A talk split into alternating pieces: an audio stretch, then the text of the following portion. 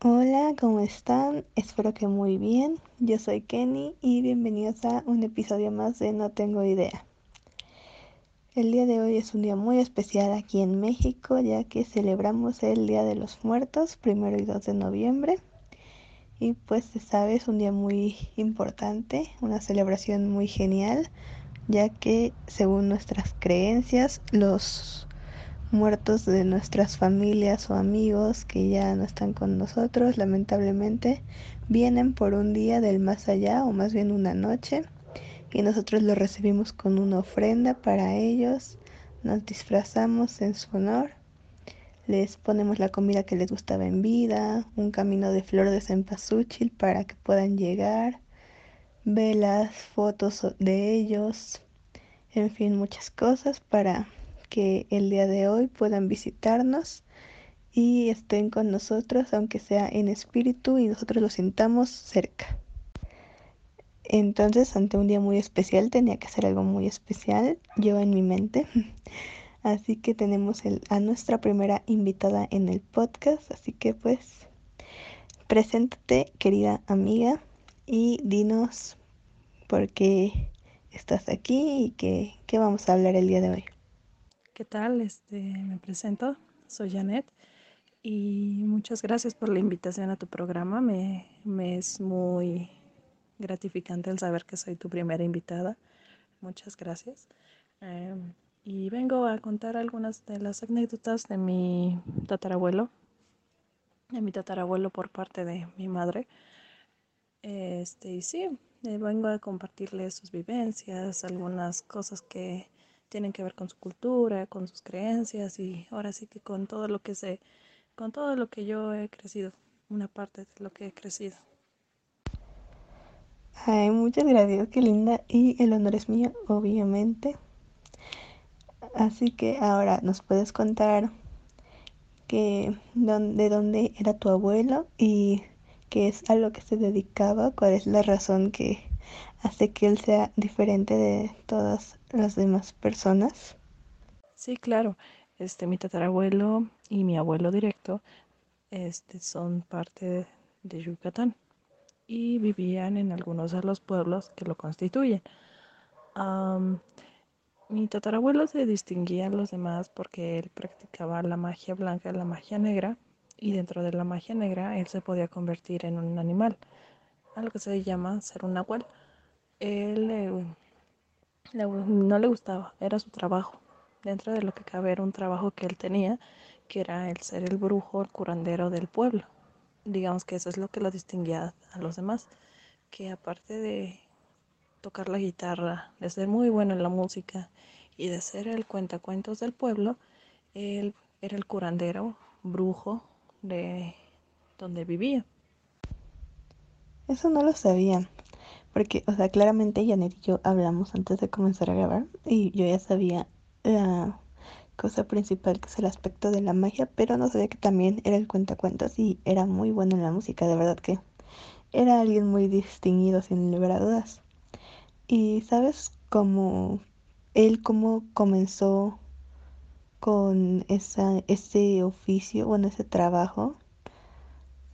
Su papá también lo era o él aprendió aparte o cómo fue que comenzó a hacerlo?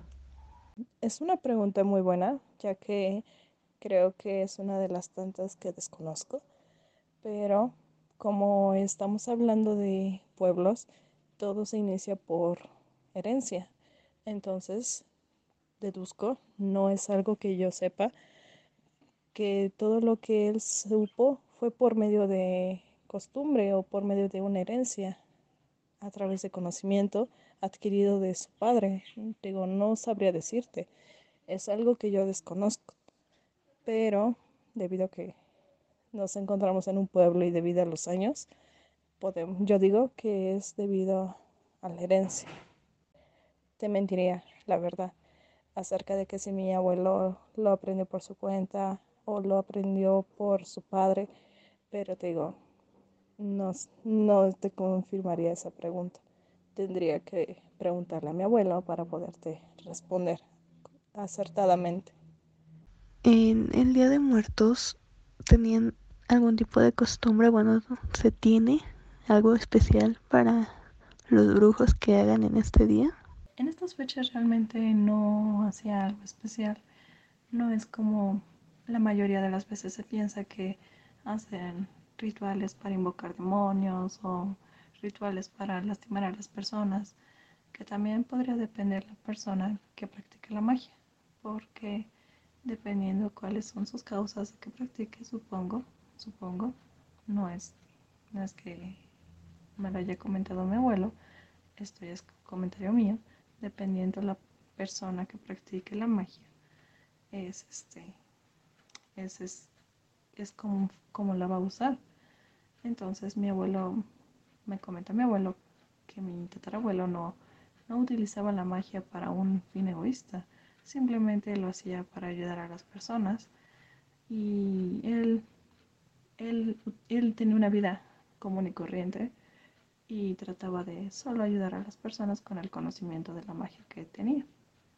Es muy cool que nos digas esto porque, o sea, sí es como que ese estereotipo que se tiene gracias a películas y leyendas de que todos los brujos solamente se dedicaban a, o se dedican a hacer cosas malas, pero yo creo que eso ya depende de la persona que lo haga porque, pues como tú dices, cada quien decide cómo lo lleva y tu abuelo lo hacía de una manera buena para ayudar y lleva su vida completamente normal. Eso me parece muy cool. ¿Y nos puedes contar como de desde qué edad se, dedicaba a esto tu abuelo? O sea, ¿cuánto, cuánto tiempo fue su profesión? Al parecer esto es cuando era adulto. Muy buena pregunta. Creo que eso no, no me lo había contado mi, mi abuelo. Mi tatarabuelo este, ya practicaba la magia al parecer antes de que naciera mi abuelo. Lo que sí es un hecho es que no quería que sus descendientes la practicaran, simplemente que se terminara hasta, él, hasta donde él sabía. Porque si mi abuelo era, su, era el ayudante de mi tatarabuelo, vamos a llamarlo Abraham, mi tatarabuelo Abraham, este, sí tenía como ayudante a mi abuelo, pero nunca quiso enseñarle más allá para que fuera, digamos, su su aprendiz. Él simplemente quería que lo acompañara para que viera lo que él le estaba enseñando. Y volviendo a tu pregunta, este, no sabría decirte a ciencia cierta si cuándo empezó, pero sí podría decirte, más o menos de manera acertada, que él terminó con su oficio, con su función de brujo, hasta su muerte. Digamos que desde una edad indefinida hasta su muerte, él fue el brujo de, del pueblo. Me parece súper interesante, ¿sabes? Eso de que quisiera que con él terminara, o sea, que si bien tu abuelo sí le ayudaba, como que ya no quiso enseñarle más para, como ya hemos, dijimos hace ratito, que en la magia manos equivocadas puede siempre estar muy peligrosa. Entonces me hace muy guau que quisiera terminar en él toda esta tradición y claro, sus razones debió tener. Me parece súper interesante. ¿Y sabes algo sobre su esposa, sobre tu tatarabuela? ¿Ella hacía algo similar o así?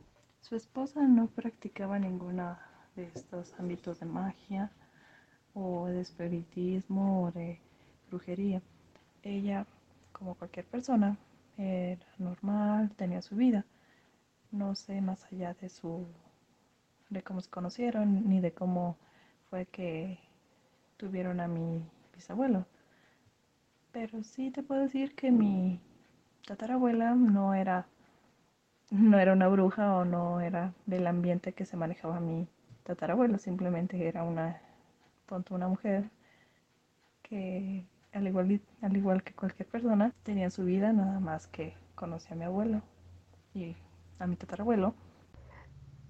Sí, ya, ya nos habías comentado que, que sí, que tu abuelo no era como que 100% dedicado a la magia, él tenía una vida normal muy aparte de ello. Y bueno, ahora quisiera, no sé, quería preguntarte alguna anécdota que nos quisieras contar, sé que ahí tenías algunas, porque pues por eso me enteré de ti y te quise invitar, así que podrías contarnos alguna de las anécdotas que tienes en mente que te haya contado tu abuelo. Mm, esta es un poco rápida, un poco y te puede interesar acerca de, lo que él hacía para ayudar a las personas. Ya después te puedo contar otra acerca de, de cómo este utiliza la magia negra o cómo contrarrestar la magia negra. Bueno, empecemos con lo de la magia blanca. Magia blanca entonces es aquella que ayuda a las personas para un fin este un fin no común, sino general.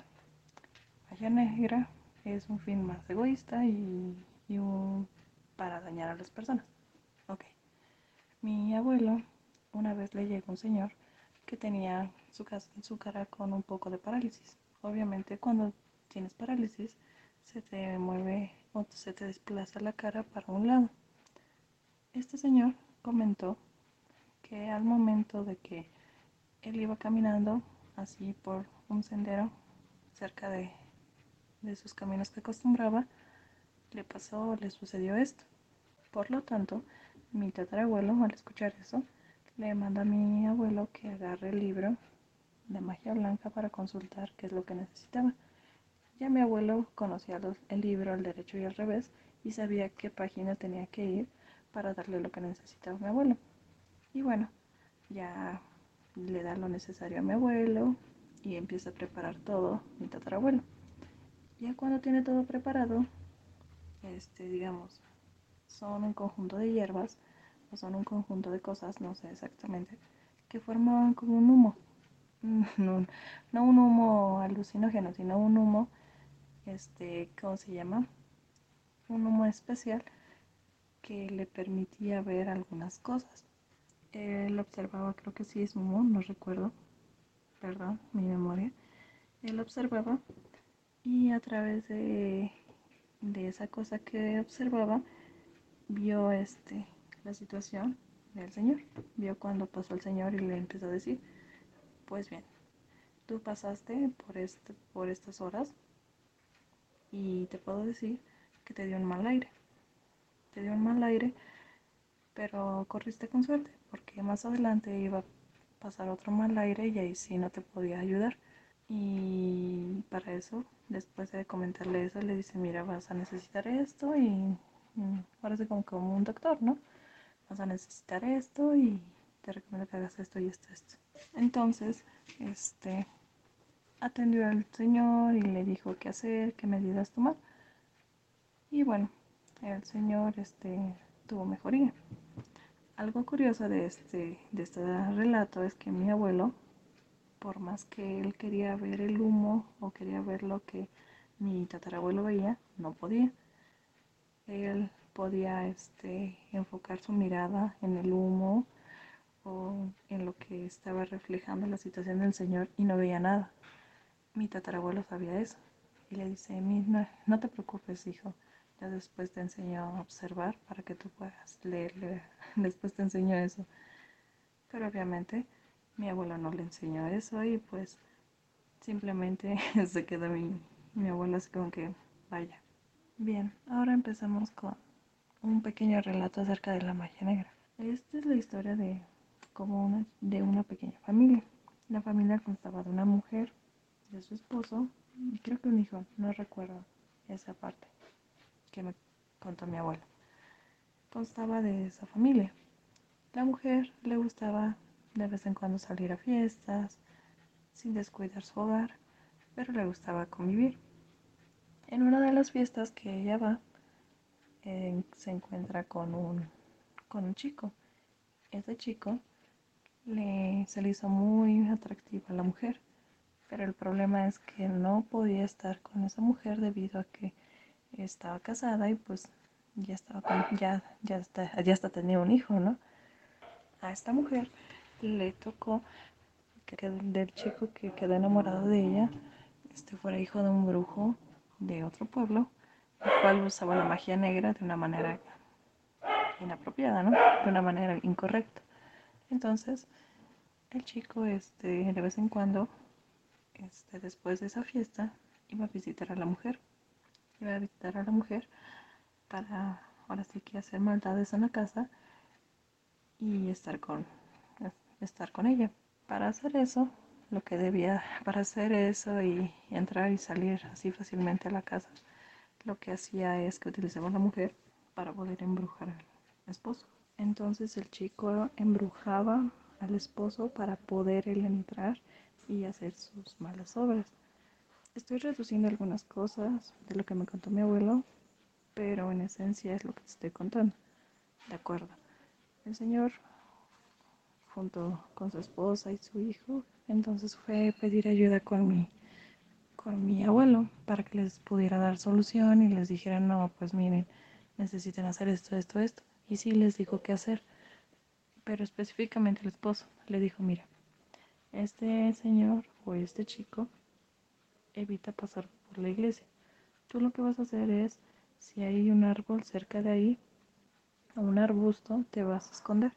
Lo que vas a hacer es dispararle de tal manera que el toro no salga, no salga herido, sino que nada más lo, lo dejes este, noqueado y tú puedas este, después con un cuchillo o con un machete quitarle este, los testículos y así no se pueda convertir. Por lo tanto, entonces el Señor tenía que subir en un árbol cerca de esa iglesia para poder dispararle al toro que era el chico y que éste quedara, digamos, tirado en el suelo y pudieran quitarle los testículos para ya no este, convertirse. Estos testículos los tenía que conservar para que su padre no fuera en busca del responsable de quien, de, quien mató a su hijo, porque obviamente se iba a desangrar. Entonces este, le dijo mi abuelo, mi tatarabuelo, le dijo, mira, esos testículos tú me los traes, porque eso me va a funcionar para borrar cualquier pista y que el padre no sepa quién fue el responsable. Todo salió acuerdo al plan y esta familia ya no presentó ninguna molestia, obviamente porque el chico murió y el brujo quedó quedó sin hijo y estuvo en busca de, del responsable. Pero obviamente tanto el señor como mi abuelo y mi tatarabuelo no iban a dejar saber quién era el responsable por el bien de todos.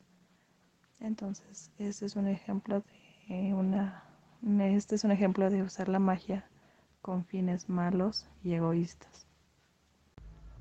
Wow, estoy muy sorprendida, ¿sabes? Creo que con estas dos historias tenemos como que ese contraste que hablábamos perfecto entre usar la magia con un fin para ayudar a otros y usarla con fines egoístas para lograr lo que quieres o así. Y de lo primero me impactó un buen, imagínate poder hacer eso, o sea, imagínate poder ver a través de un humo lo que alguien pasó y que nadie más pueda hacerlo, solo tú, o sea, está increíble eso, imagínate, ¿no? O sea, amaría poder yo hacer eso. Y de lo segundo también me sorprendió un poco de qué tan ambicioso, por así decirlo, puede ser alguien para hacer ese tipo de cosas y usarlo a esos extremos, ¿no? O sea, está súper cool ambas partes. No porque la segunda sea buena, sino porque es muy interesante, obvio. ¿Y alguna otra anécdota que tengas que estoy amando todas? Mm, te podría contar la vez que mi, este, mi abuelo creo que no te contesta cuando mi abuelo encontró a mi tatarabuelo, este, cuando se convirtió en un gato. Es una historia algo graciosa, no graciosa, sino que algo curiosa que le pasó a mi abuelo y, se, y le tocó ver a mi tatarabuelo transformado en su versión gato. A mi tatarabuelo le gustaba contar historias, no solo, digo, no solo se enfocaba en lo que era la magia, mi tatarabuelo también contaba historias al pueblo y una de las veces que fue a contar este, sus historias lo acompañó mi abuelo. Mi abuelo entonces, él estaba acompañando a mi tatarabuelo y en lo que él contaba sus historias, estaba jugando billar con sus amigos. Para esto, él estaba confiado de que le decían que todavía estaba su abuelo y, y pues en lo que estaba su abuelo contando las historias, mi abuelo estaba jugando billar. Total, que no nota el tiempo, no nota que ya se estaba haciendo tarde y que desafortunadamente mi tatarabuelo se adelantó y lo dejó, lo dejó ahí en medio del, en medio de, ¿cómo se llama? Casi la selva o lo que es este, la nada. Y mi abuelo seguía jugando. Y nunca se percató que mi tatarabuelo se había ido. Ya era de noche. Y mi abuelo así como que, creo que ya no está, ¿verdad? Y los demás así como que, no, ya tiene rato. Y ya mi abuelo se quedó así como que, mm, creo que tengo que irme solo.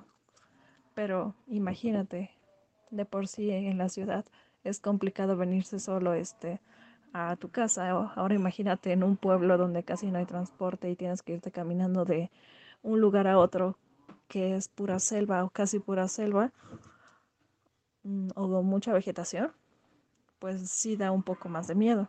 Entonces él buscó la forma de ir acompañado con otras personas, ya que estaban más personas, este, pero jugando a apuestas y rayuela, pon ¿no?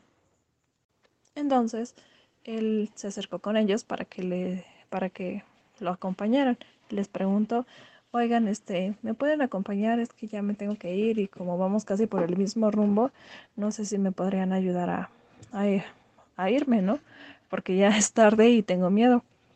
Y ellos así como que sí, claro, este, danos una media hora y ya te acompañamos. Y ya pasó la media hora y se hacía más tarde y mi abuelo le daba más, un poco más de miedo. Y así como que, no, pero este, ya nos vamos, ¿verdad? Y, los señores le contestaban, o las personas le contestaban, sí, no te preocupes, ahorita ya nos vamos.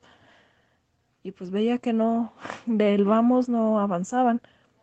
Ya tomó la decisión de mejor irse él solo, ya que las personas se iban a seguir este de filo en sus apuestas y en sus juegos.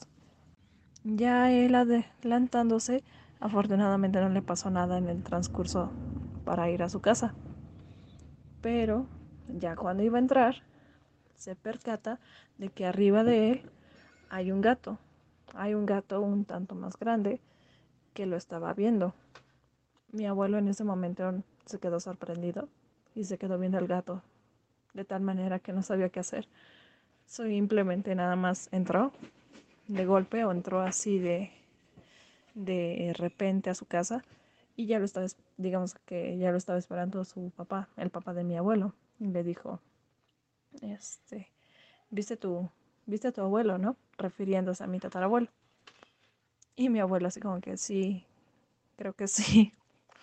Y él así como que, ay hijo, a ver si para la próxima vez entiendes en venir este más temprano.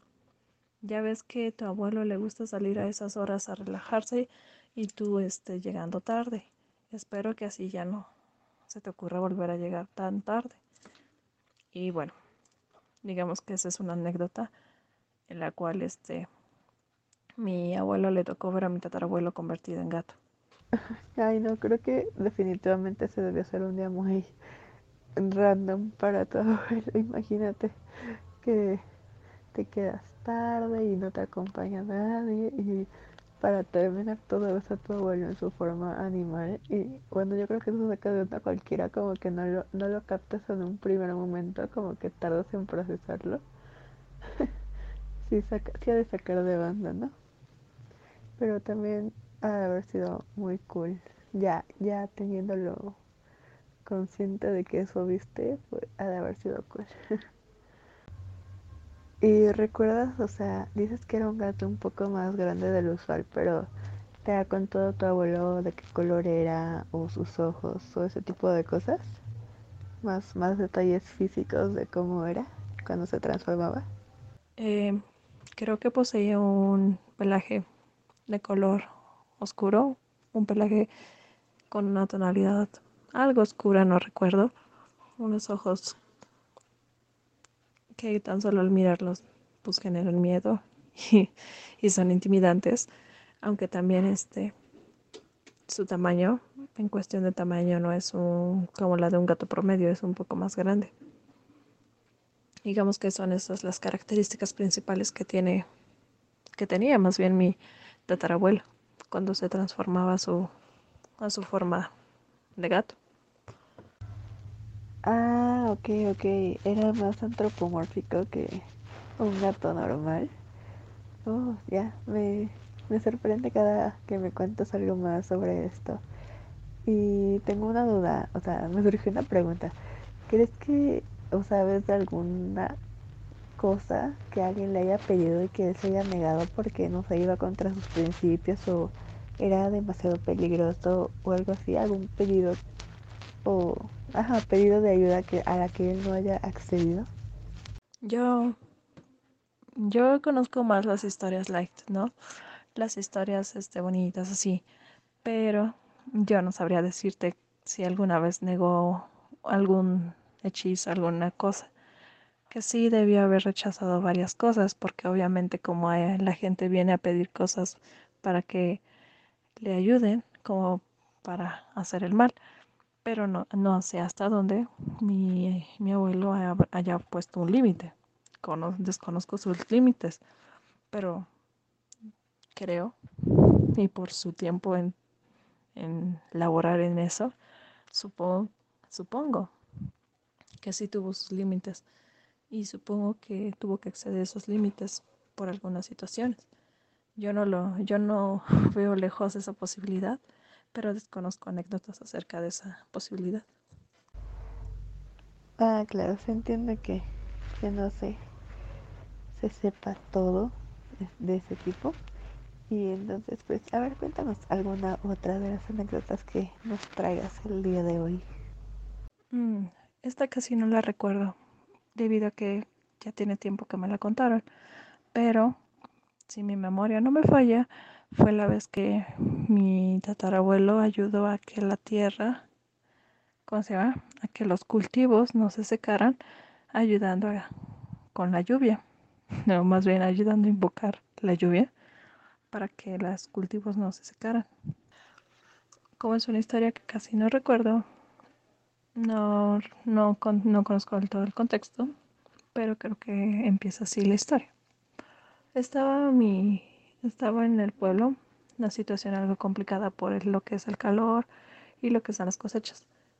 En los pueblos es muy indispensable las cosechas porque es una de las fuentes de trabajo, además de que la mayor parte de las personas come de esas cosechas. Entonces algunas personas habían pedido a mi abuelo a mi tatarabuelo más bien, que si podían hacerle el favor de que lloviera en la zona, que sus cultivos ya necesitaban agua y era necesario para poder este para poder subsistir en general.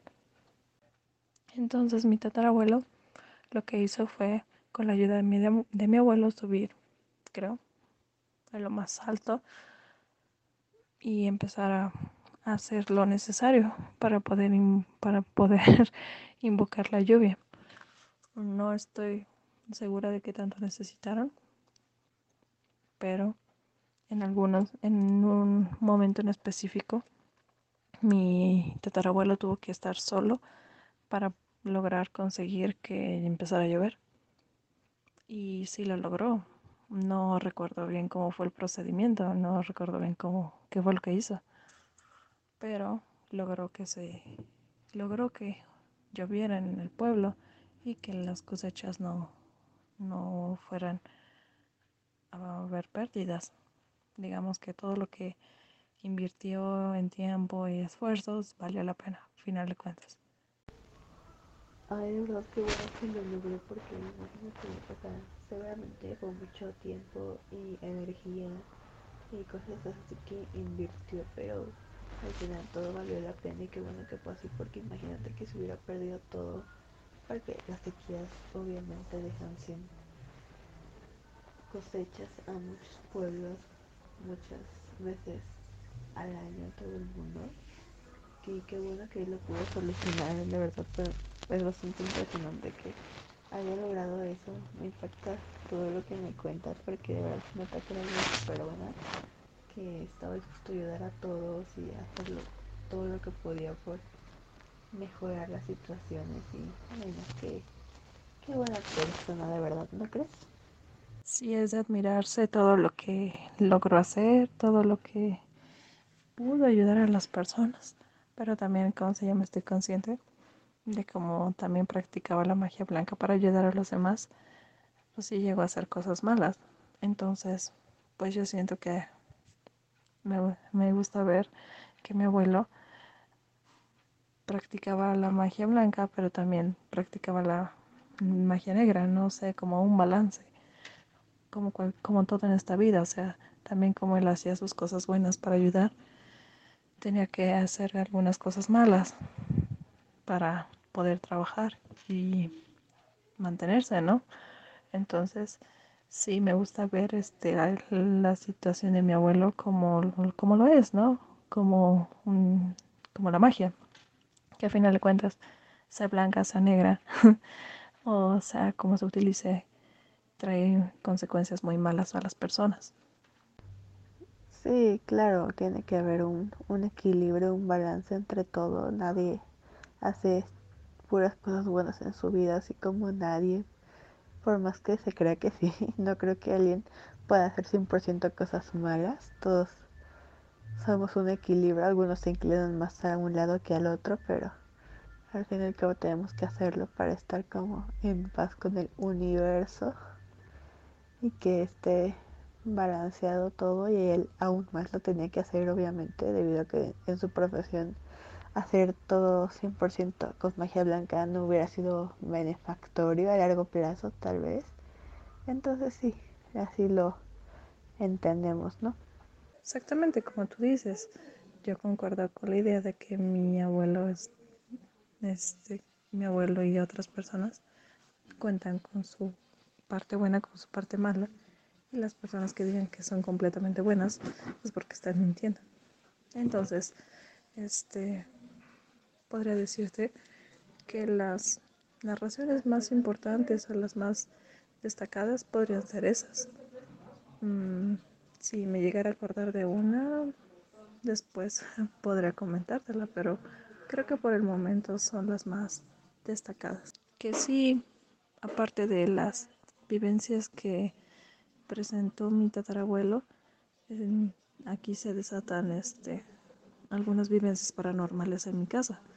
No sé si te gustaría después, este, en otro tipo de entrevista, las experiencias paranormales que se viven en la casa de mis abuelos, que también puede estar relacionado con el practicar la magia.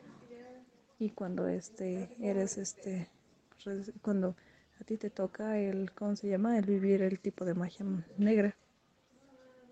Digo, no sé, podría interesarte, pero para otro tipo de, de temática. Ay, sí, por supuesto, o sea, coincido totalmente. Cuando alguien dice, no, yo soy un ángel puro, Dios me envió, soy el Mesías, no hago nada malo, soy la mejor persona del mundo, está mintiendo. Yo creo que eso es el peor tipo de persona, ¿sabes? Yo prefiero mil veces a alguien que sea malo y lo admita que a alguien que finja y diga que es 100% bueno. me, dan miedo ese tipo de personas. Son capaces de creerse sus propias mentiras, ¿sabes? Y eso está muy, muy mal.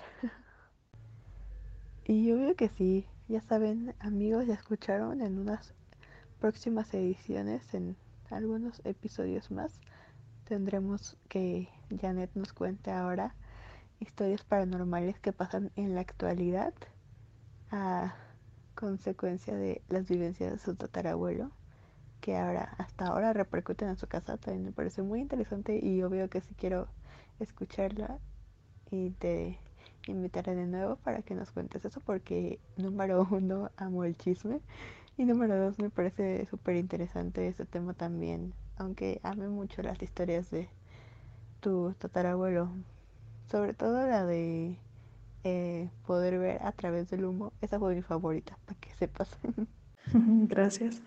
Y bueno, espero que mis relatos les hayan gustado.